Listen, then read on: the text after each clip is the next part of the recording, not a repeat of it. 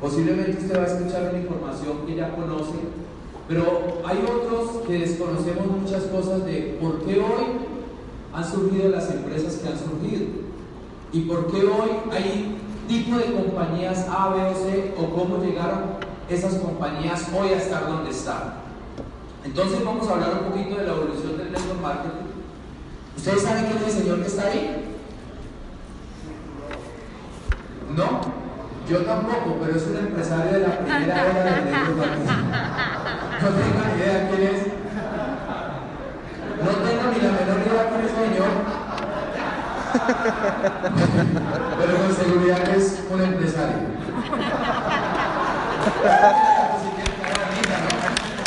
Bueno, ¿cómo, surge el network marketing?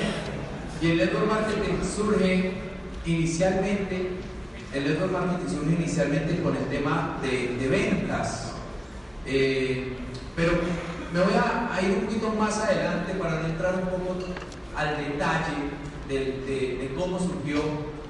Y como toda empresa nace, Toda empresa nace con una idea. Toda empresa nace con una idea.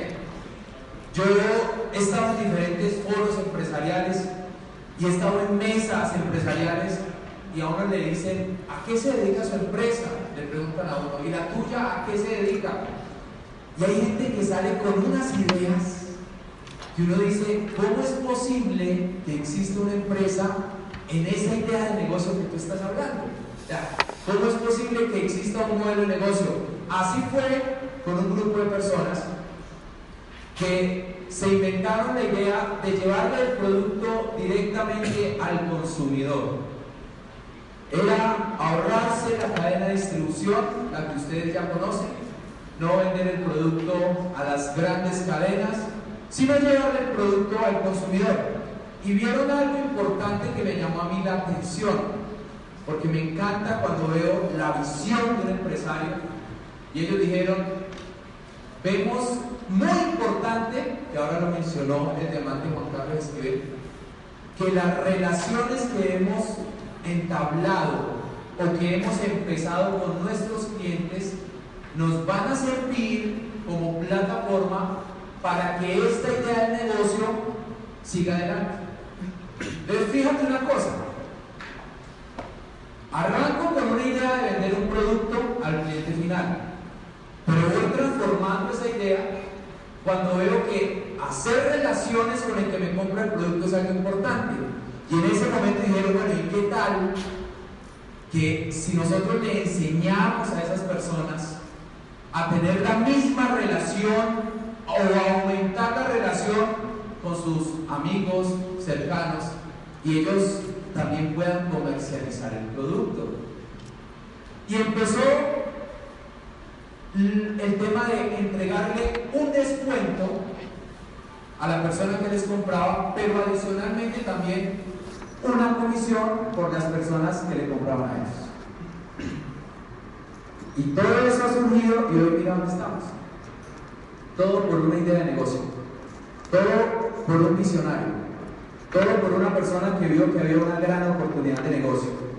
Pero este tipo de empresas se enfrentaron a ciertos retos. Y el primer reto es que por los años 20, un italiano de apellido Ponzi creó una mega estafa donde reclutaba el dinero de diferentes personas y casi que creó una pirámide para no entrar en conceptos tan técnicos. Y claro, empezaron a tener un problema desde el punto de vista legal, porque le decían, esto es lo mismo, pero con productos, pero al final es lo mismo.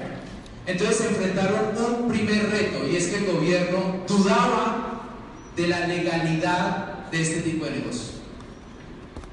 Y pude escuchar la historia de varios de ellos, leer algunos libros donde ellos hablaban de los primeros retos que enfrentaron y afrontaron y decían que siempre que había una gran tempestad, al otro día salía el sol con mayor brillo.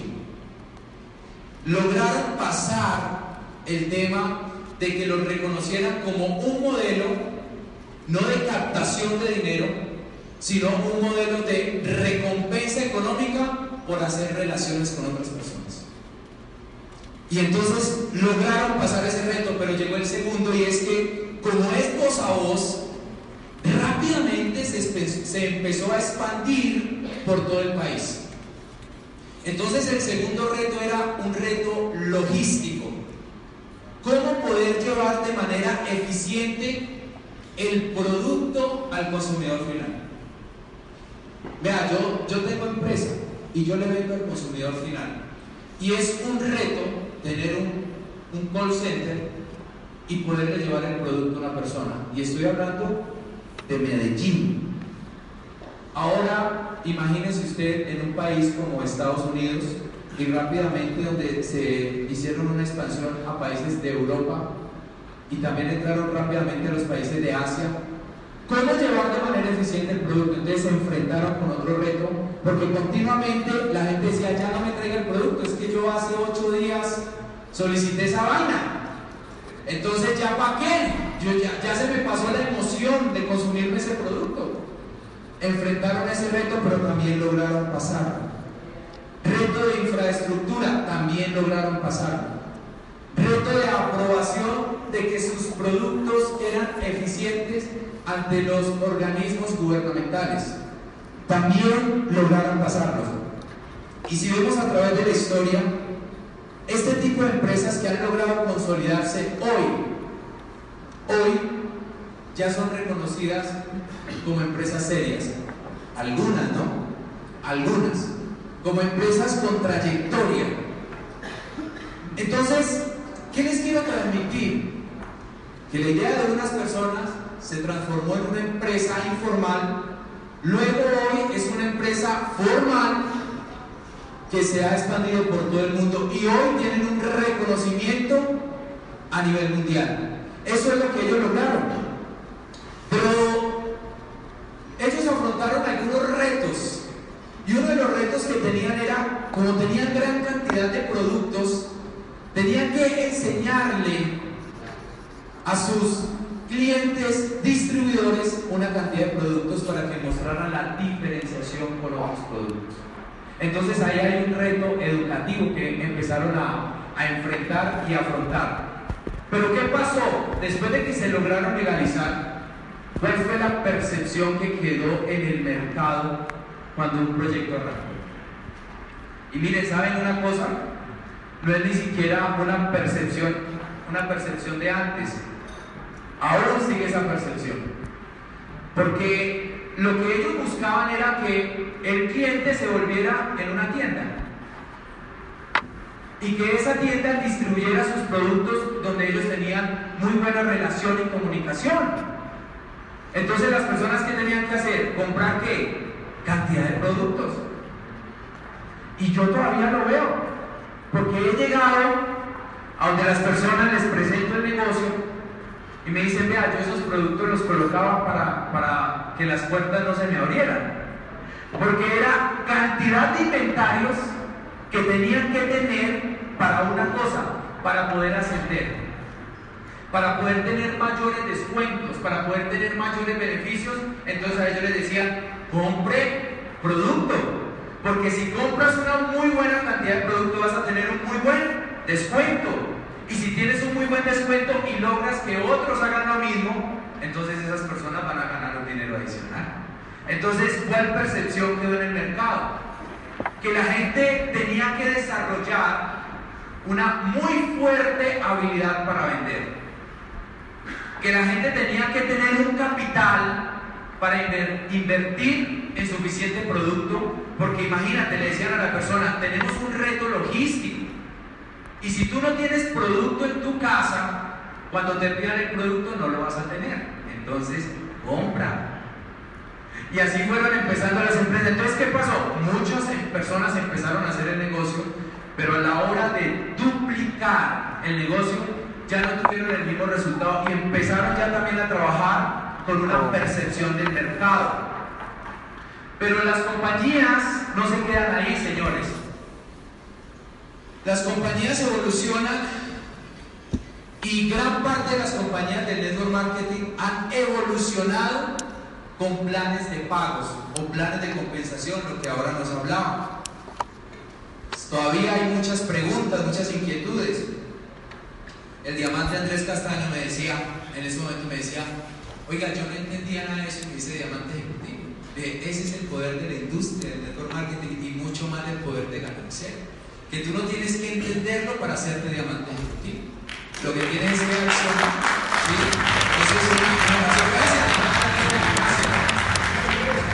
Pero ¿qué pasa? Yo sé que esta historia y toda esta vaina, y uno dice, bueno, ¿y eso para qué sirve? Porque hoy se está, estamos viviendo retos de los años 30 y de los años 40 y no nos estamos dando cuenta.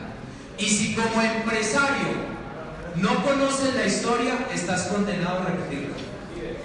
Entonces debes de tener argumentos para saber que eres un empresario y cómo vas a actuar. Los primeros planes de pago se llamó los Unilever. Tú comprabas y tenías, le vendías a una persona o esa persona compraba y era el primer nivel. Luego llegaron los Unilever por ruptura y era que hasta llegar a cierto nivel de profundidad abrían, te bajaban la comisión pero te abrían nueva profundidad. Luego llegaron las matrices forzadas, llegaron una cantidad de modelos de pago.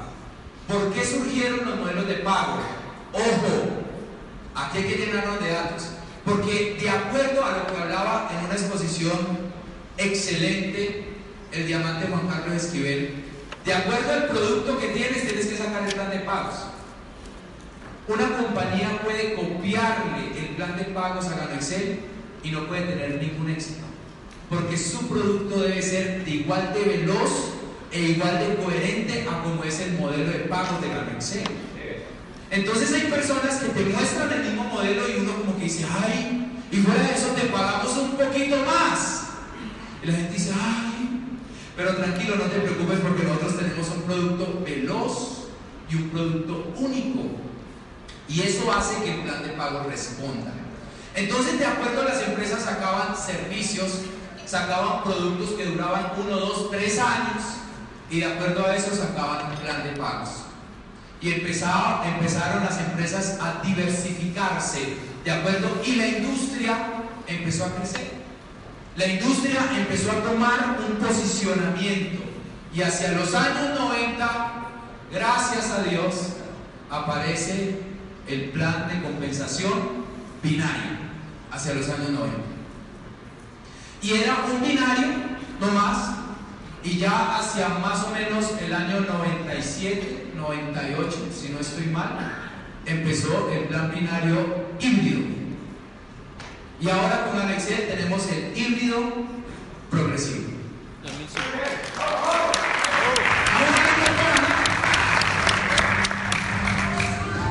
Pero quiero decirles algo. Quiero decirles algo. Porque quiero hacerme entender. Y es que arrancó una idea y arrancó una empresa. Y en esa empresa era una nueva industria, un nuevo sector, y ese nuevo sector empezó a crecer y ese nuevo sector empezó a expandirse. Luego se empezó a formar como empresa. Y ahí está. Pero ahora tenemos no solamente la revolución de los planes de compensación, sino la revolución de las empresas en las redes de mercadeo.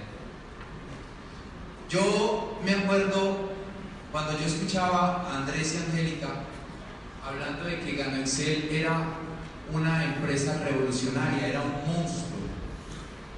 Y yo no entendía esa vaina. Yo decía, pero ¿por qué? ¿Por qué queremos decirle que Gana Excel es una empresa diferente a las demás? Y les digo algo, es muy posible que yo hubiese entendido la industria, pero difícilmente hubiese hecho network marketing si no existiera una empresa como Gana Excel.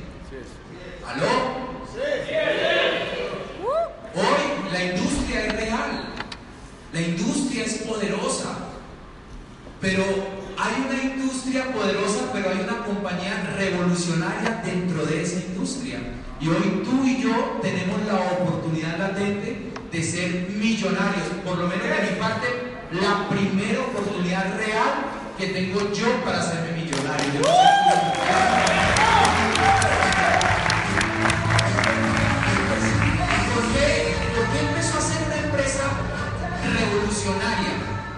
porque yo los invito a que ustedes estudien las compañías grandes y la gran cantidad de compañías grandes tercerizan su producto. Volteenlo, volteenlo, hagas, háganlo.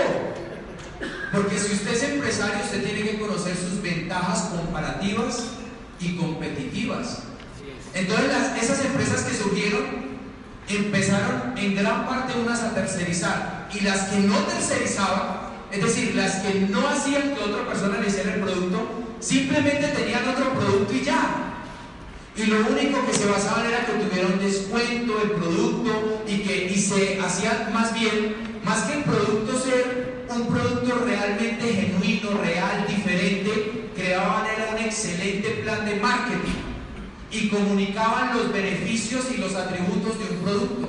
Y todavía no los ve. Ve como dice el diamante Juan Carlos Esquivel, tan bello como pronuncia, me enjurge, este tipo tan elegante como el de Eso, eh, eso es una realidad. Cogían cualquier producto y le daban algunos adjetivos de marketing y los sacaban al mercado. Y eso era una cosa que a mí me mantenía escéptico, porque cada vez que me hablaban de un producto le decían a uno, nosotros compramos una patente de la NASA, y yo bien erizo y digo, patente de la NASA. Eso es mentira, de frente le decía al exterior, ¿a dónde está? Decía, eso fue lo que a mí me dije. y eso a mí me mantenía muy esquivo del negocio. Porque yo no sé si ustedes alguna vez antes de Excel les hablaron de la industria de un producto. ¿Y esa vaina era milagrosa o no? Sí. O sea, todos los productos eran milagrosos. Curaban absolutamente todo. Y uno decía, ¿cuál es el diferenciador que tienen? ¿Cuál es lo que los hace a ustedes únicos? Y se inventaban una estrategia de mercadeo, pero esa estrategia de mercadeo no era posible sostenerla en el tiempo. Pero nosotros tenemos una estrategia de mercadeo que es posible sostenerla en el tiempo porque es totalmente cierta. Y como es totalmente cierta, nosotros como empresarios tenemos que comunicarla con agresividad. Con agresividad. Porque muchas veces nosotros tenemos una verdad, pero lo hablamos como una mentira. Y los que tienen una mentira lo hablan como una verdad. Y hoy yo quiero decirle a todo el liderazgo que hoy una persona a mí se me sienta en una presentación y esa persona se firma como sea en este negocio, porque le hago ver la potencia del negocio que tiene. Y le hago ver a dónde lo puede llevar este modelo empresarial. Pero vamos a hablar porque es único, ya ustedes lo saben. Ustedes con toda seguridad han leído la revista que la compañía sacó que me parece impresionante. La revista donde habla de la línea del tiempo, donde como el señor Leao empezó a investigar el hongo ganoderma y como donde sacó una variedad única y exclusiva más gruesa que las demás variedades. Y eso empezó a ser un producto único. Adicionalmente, dice Gano Excel, fue la primera compañía que innovó en el primer café con extracto hidrosoluble de ganoderma Entonces yo les quiero decir algo. Cuando yo entiendo eso, veo que yo realmente tengo una oportunidad genuina con una empresa genuina de hacer este negocio. Dos, la empresa tiene sus propias plantaciones, lo que me garantiza a mí que se va a conservar la fórmula en el tiempo. Y no solamente que se va a conservar la fórmula en el tiempo, sino que la empresa no me va a cambiar el producto de, una, de la noche a la mañana, sino que también lo va a sostener, porque no es una idea de un empresario, sino que es un proceso científico y eso a mí me da una garantía de sostenibilidad en el tiempo. Y les estoy hablando, yo sé que esos temas son muy malucos, son ladrillos. Pero uno los debe de entender cuando se enfrenta a alguien y le dice por qué. Y uno dice, porque es muy bueno y le vamos a cambiar la vida, pero ¿por qué me van a cambiar la vida este año? Y si yo no tengo los suficientes argumentos empresariales, pues simplemente la persona no me va a creer. Pero voy a poco más rápido. Excel identifica que hay una percepción en el mercado de que la gente se tiene que volver hábil comercialmente, debe comprar muy buena cantidad de producto y hacer un inventario. Y por esa razón, Excel es una red basada en el consumo del producto. Y eso generó una velocidad muchísimo mayor. Porque cuando la gente le han presentado un negocio de mercado en red, siempre le preguntan a bueno, ¿y cuánta plata hay que comprar mensualmente? ¿O no les ha pasado? Y yo ahí donde digo, ya lo cerré, ya lo cerré. Le digo, eso es lo mejor en Gamexel. Porque tú aquí solamente debes comprar mínimo cuatro productos. Y la gente dice, ¿cuatro nomás?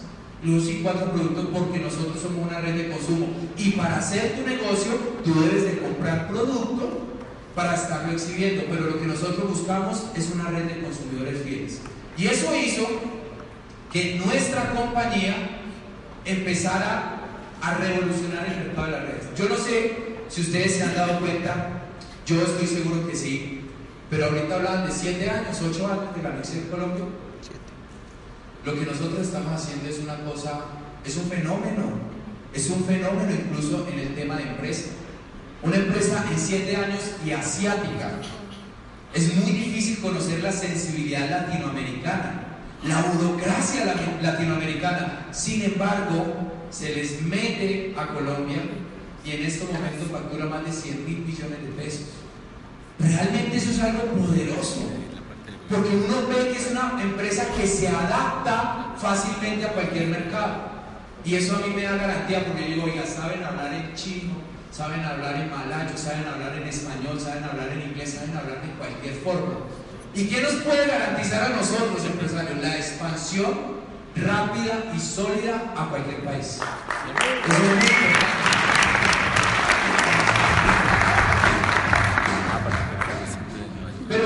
quiero hablarles de algo que he venido percibiendo. Yo veo que la industria hoy ha tomado respeto en el sector económico. ¿No les ha pasado? ¿Han leído?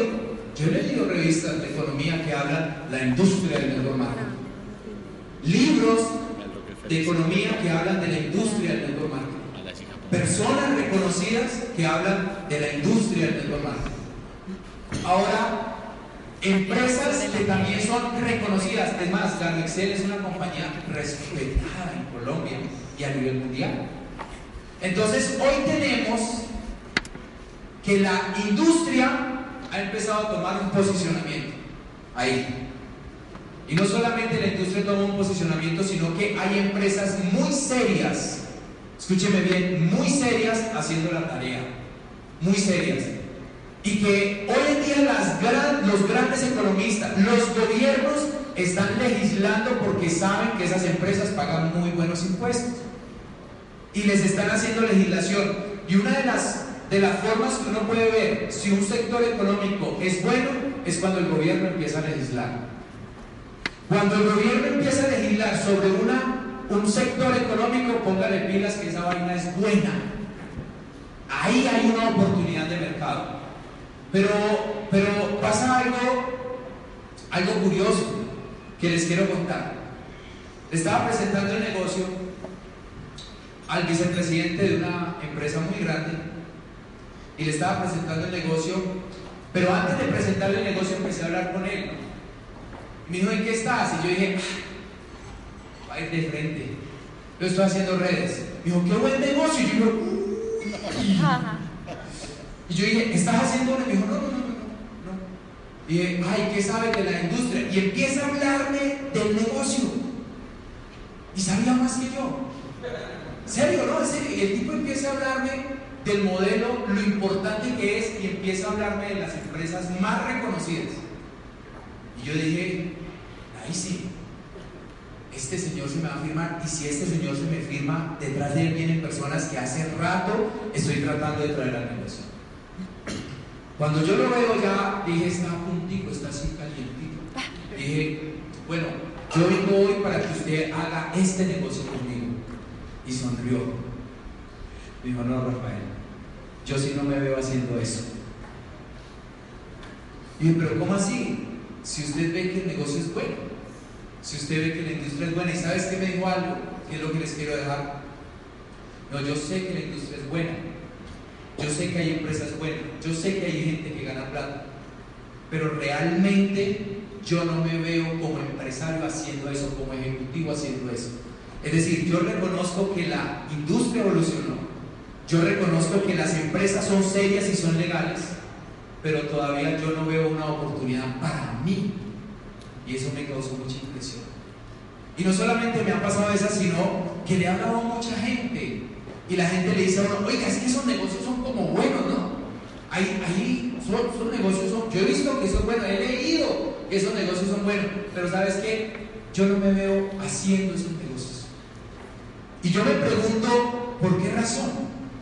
Si tú ves que la industria es buena, que la compañía es seria, porque hoy la gente afuera no se ve haciendo el negocio con nosotros.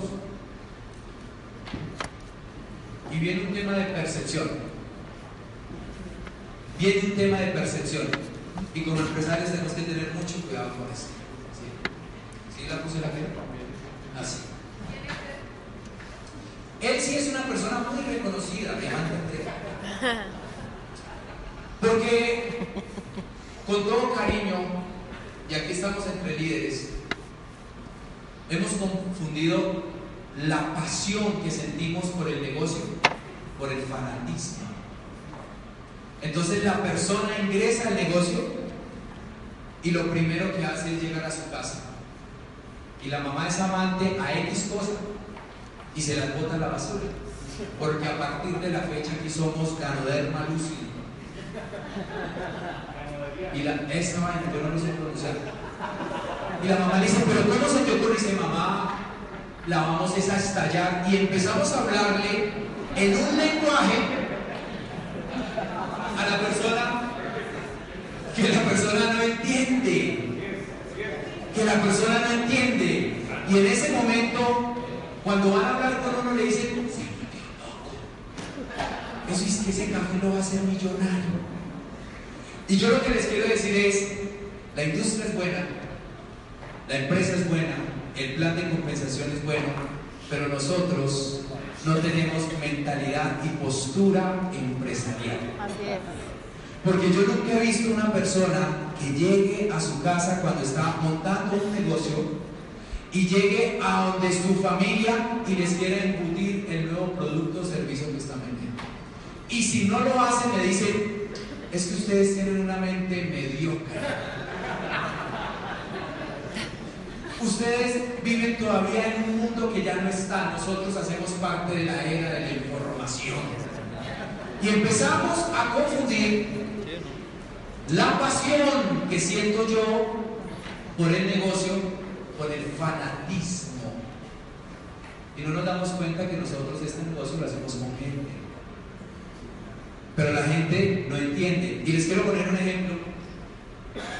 Yo me acuerdo cuando Andrés en ese día Angélica no estaba, fue llevando y fue sacando esa caja. Y fue sirviendo el café y les quiero contar, mire, a mí no me gusta el café con crema. Y lo fue sirviendo y yo dije, no, si yo no tomo café con crema. Y yo, no, pero tómelo, qué rico. Me lo dio y yo dije, qué cosa tan maluca. Esto que me está dando. Pero yo lo, simplemente a mí no me gusta el café. Pero su reacción fue, ah, bueno, no hay problema. Y era tanta la habilidad que tenía que cuando yo llegaba, él no me ofrecía ese café, sino cualquier otro. Porque él entendía que yo no entendía lo que él entendía. ¿Cómo bueno? Y eso nosotros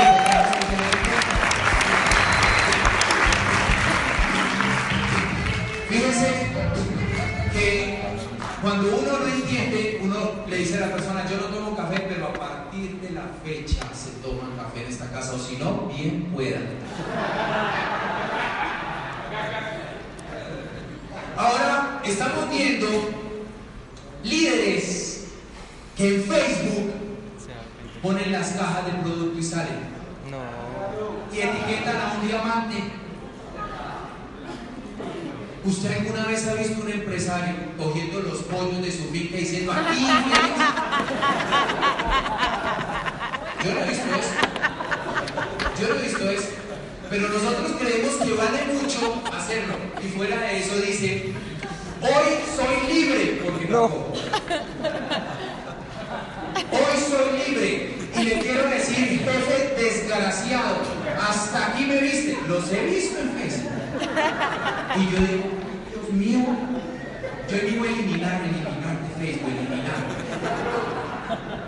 ¿Por qué? Porque ese señor no tiene la postura de la grandeza de este negocio.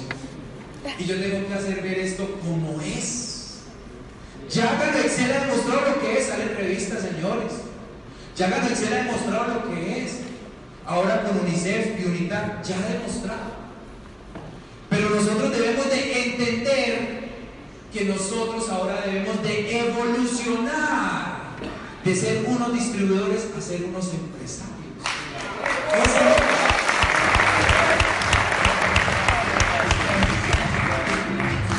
O el efecto chicanero increíble. La persona se ganaba un milloncito de pesos al mes. Ahora le está yendo mejor y se gana dos millones o tres millones. Y ponen la foto del back office. Ah. ¿Sí lo han visto? No, en la foto del back office. Y le dicen a la persona, tú con tu sueldo miserable. Y ahora entiendo por qué el vicepresidente me dijo, yo no me veo haciendo eso. Ahora entiendo, la gente dice, yo no me veo metido en eso, porque lo ven meterse en, nunca lo ven como emprender algo. Y cuando nosotros logremos que la gente vea que esto es un modelo empresarial de emprendimiento, la estallamos entonces.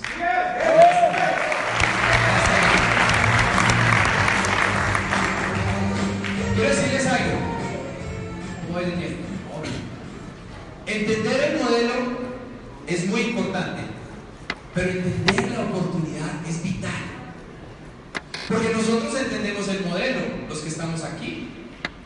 Sabemos de que hay una fábrica y que la fábrica llega directamente al consumidor y por nosotros tener un grupo de consumidores nos pagan. Eso es entender el modelo.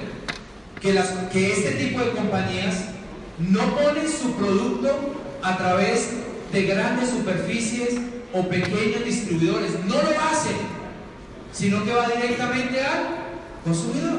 Eso es que entender el modelo. Entender el modelo. Ahora, ¿ustedes alguna vez han entendido un modelo de negocio? ¿Cualquier otro diferente a Gamexel? ¿Un modelo de una empresa? Sí.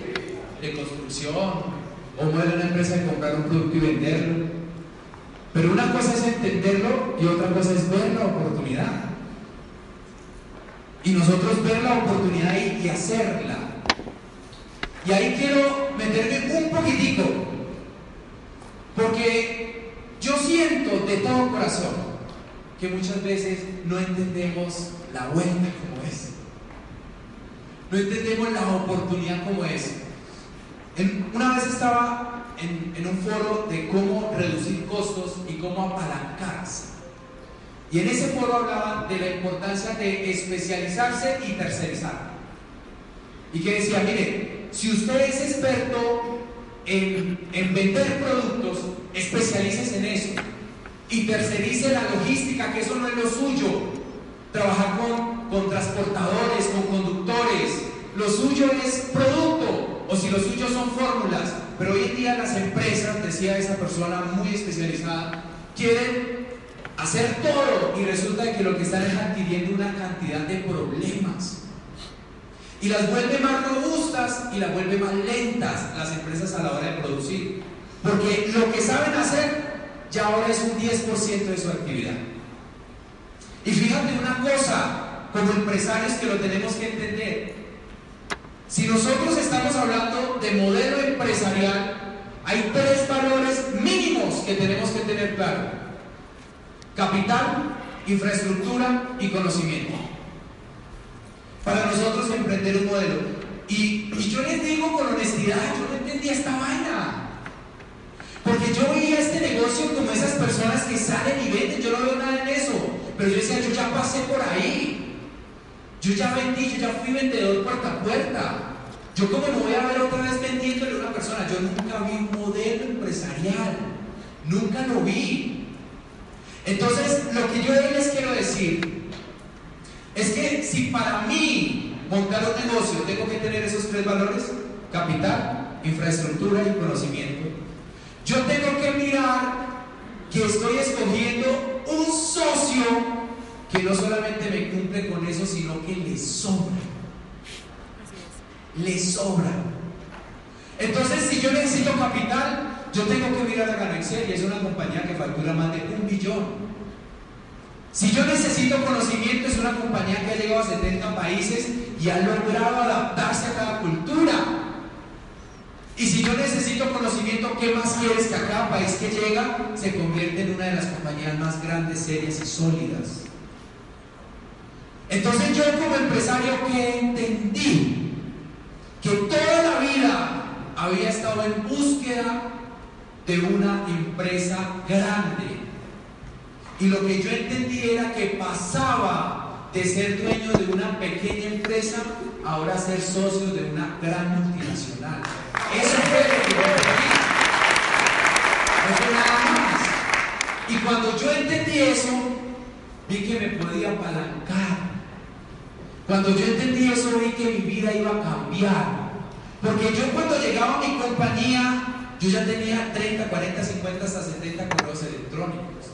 Yo llegaba a resolver problemas, porque todo lo hacía. Y me decían tercerizo, y yo decía, ¿con qué plata? Tercerizo.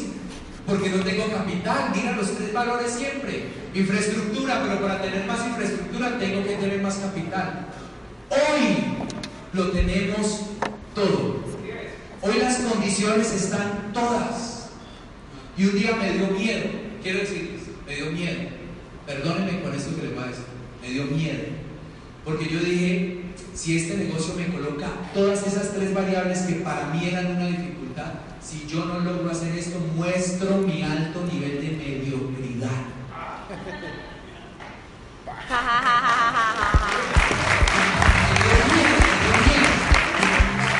¿O no es así? Así Por eso les es. pregunté, ¿quién es empresario? Porque el empresario afrontamos y enfrentamos retos, pero el empresario tiene iniciativa, el empresario se rebusca, es capaz de hacer lo que sea con tal de sacar su proyecto adelante.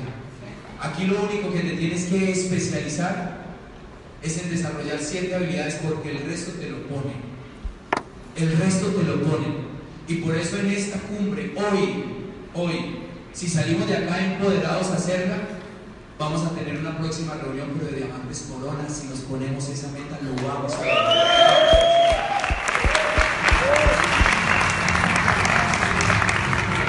Entonces tenemos que pasar de la evolución, ya que las compañías han evolucionado.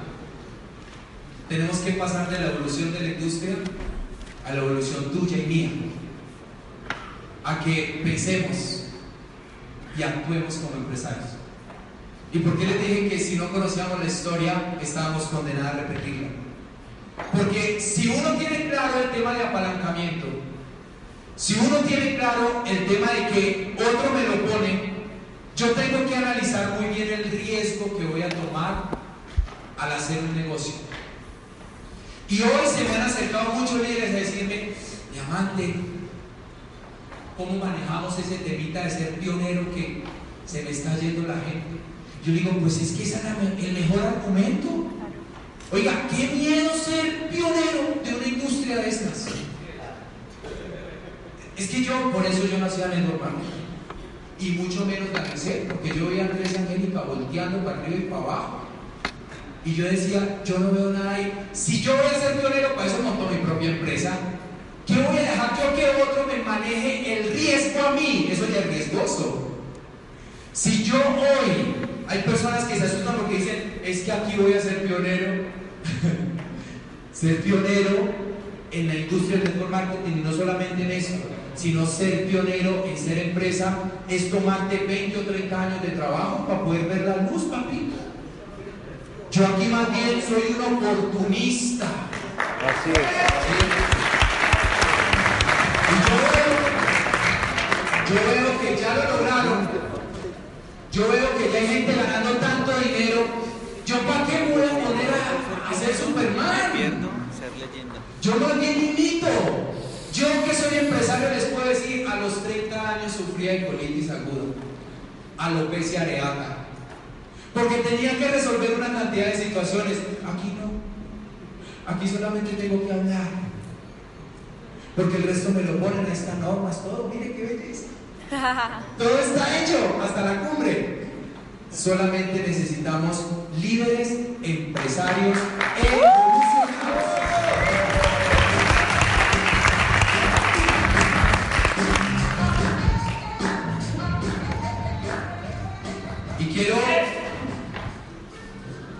Quiero que hablemos para terminar de la visión. Porque Ganoexcel tiene una visión. La industria del network marketing también tiene una visión. Porque ellos piensan como empresarios. Pero yo hoy me siento supremamente orgulloso de pertenecer a Ganoexcel. No se imaginan cuánto. Y cuando una persona llega a mí, me dice, uy, no es que es un perfil, uy, altísimo. Y yo miro, dice, uy, es calificadísimo mi diamante. Y yo lo miro, y yo saqué una deducción cuando es un perfil muy alto. Cuando esa persona tiene una compañía en más de 70 países y vende más de un millón de dólares, para mí es un perfil alto. De lo contrario, es un negocio grande para una persona que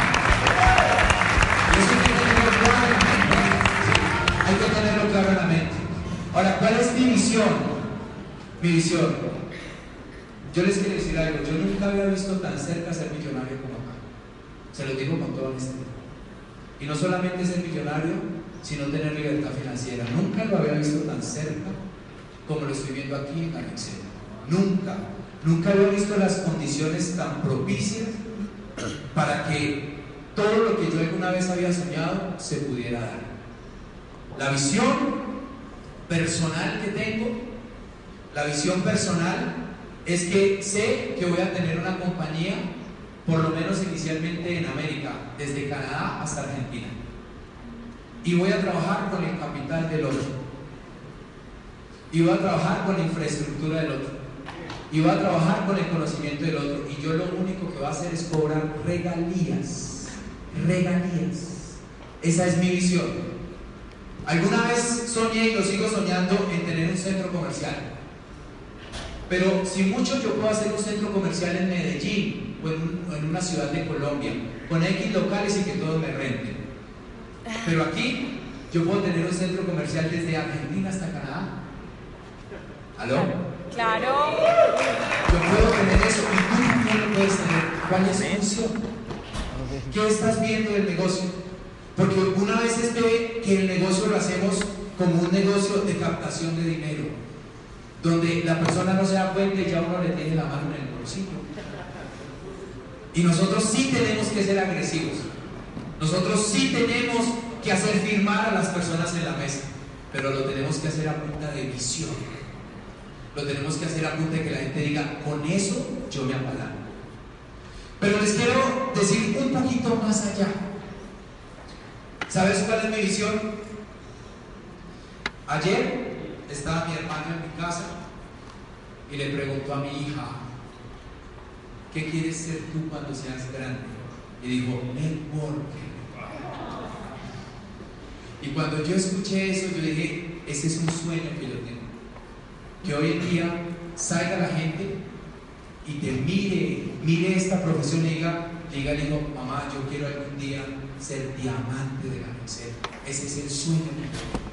Pero eso solamente lo logramos nosotros si le damos dignidad a este negocio. Que la gente lo mire con dignidad. Que la gente lo mire con admiración. Yo me sueño, ese es mi sueño. Que vaya a la calle y la gente me diga, ay, ese es un empresario de esas redes. Digámosle una foto y así no haga negocio. El sueño que tengo es que cada uno de nosotros sea respetado y admirado y que la manera de pensar de nosotros sea una manera desde el punto de vista empresarial. Un sueño que tengo es revolucionar el mundo del emprendimiento. Porque cada vez, cada vez, créanmelo, que hago un seminario de emprendimiento siempre hablan de lo mismo, las dificultades de poder emprender. Y yo quiero tener es algo que diga las facilidades de poder emprender. Y eso no lo puedo ofrecer Gamixel.